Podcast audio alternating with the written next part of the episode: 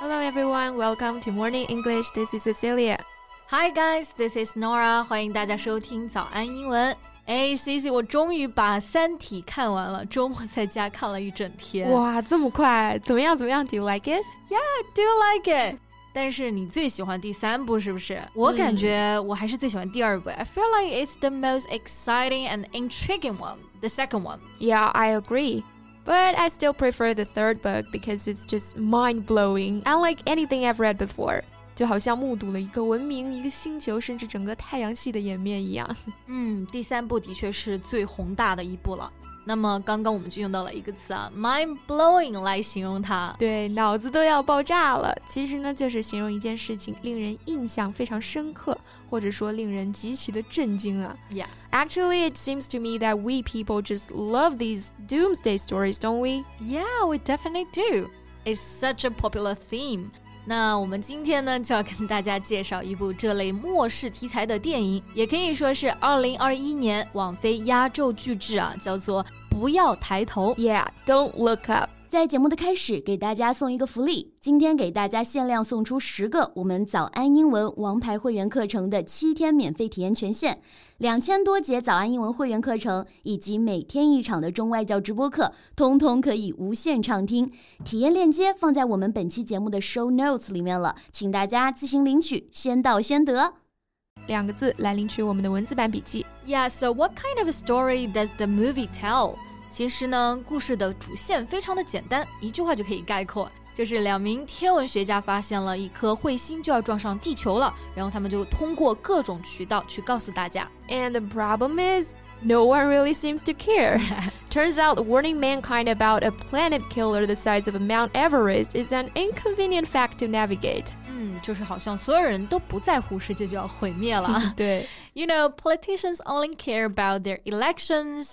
The media are only obsessed with love affairs of celebrities, just like the reality is, huh? Yeah. 那这个电影呢，其实大家的期望啊还是非常的高的。首先是因为它的这个题材嘛，因为它也是侧面反映了人们对于我们环境问题的漠不关心。Right. So if it takes a star-studded film such as this one to make people take the issue seriously and shift the status quo, that might seem like something worth reporting.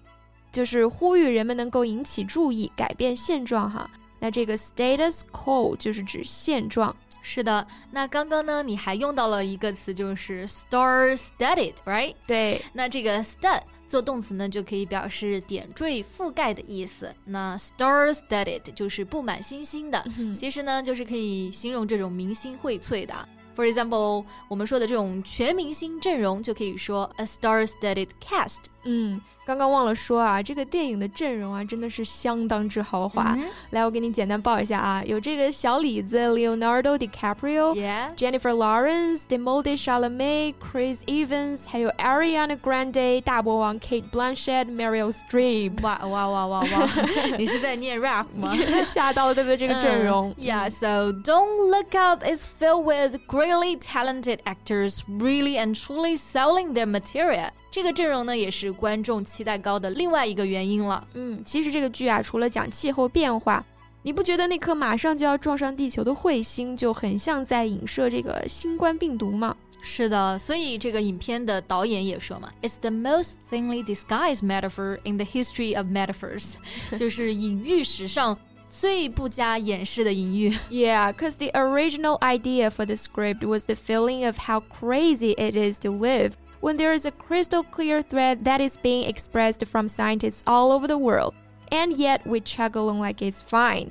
And that's exactly what happened when COVID hit. 是的，就是科学家们已经指出了这个威胁，再清楚不过了，但是很多人就是不听，视而不见。那刚刚在形容这个危险非常的显而易见的时候呢，用到了一个形容词 crystal clear。嗯，那 clear 我们知道是清楚的嘛，那 crystal 是水晶，像水晶一样透明的，就是形容一件事情浅显易懂的、显而易见的了。 Yeah, it's like a wonderful mirror of today. We humanity face an unprecedented threat.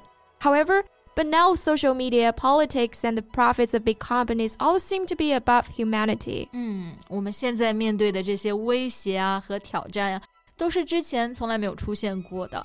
那这里呢，unprecedented 就指的史无前例的、空前绝后的。而面对这种空前的挑战。这个电影呢，以一种讽刺的方式表现了我们的应对是多么的无能。And the film shows in an impressively satirical way our chosen inability to act.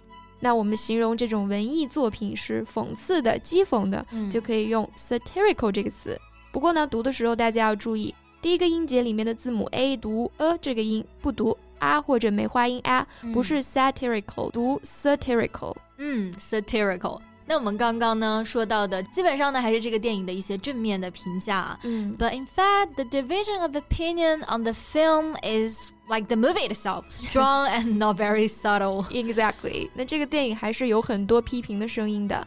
那我觉得这个差评写的很有趣啊，跟大家分享一下。嗯、他说。There's nothing more excruciating than watching very famous people work entirely too hard to be funny 就是说，没有什么比看这些名人装疯卖傻、拼命搞笑更痛苦的事了。对，那 excruciating 就是形容一件事情极其痛苦的、折磨人的。嗯 So, Cici, how do you like this film? Well, can I say I neither loved it nor hated it? I'm kind of lukewarm about this film，就是没啥感觉。嗯，I believe that's a lot of people feel。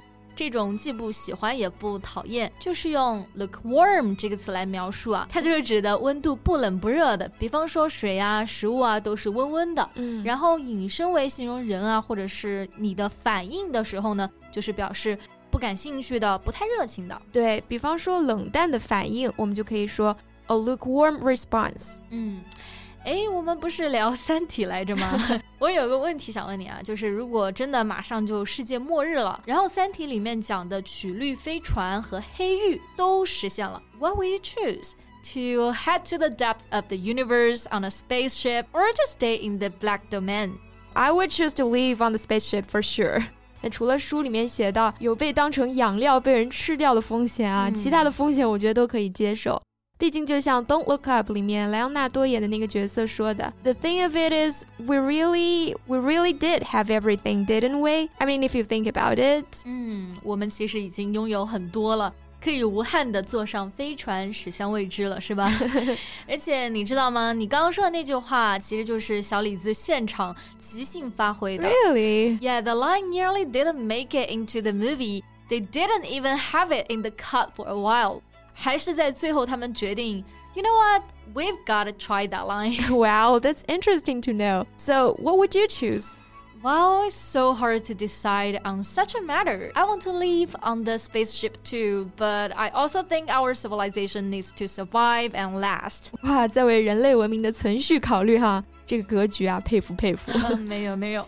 那听众朋友们，你们会做什么样的选择呢？欢迎在评论区留言。So thank you so much for listening. This is Cecilia. This is Nora. See you next time. Bye. 今天的节目就到这里了。如果节目还听得不过瘾的话，也欢迎加入我们的早安英文会员。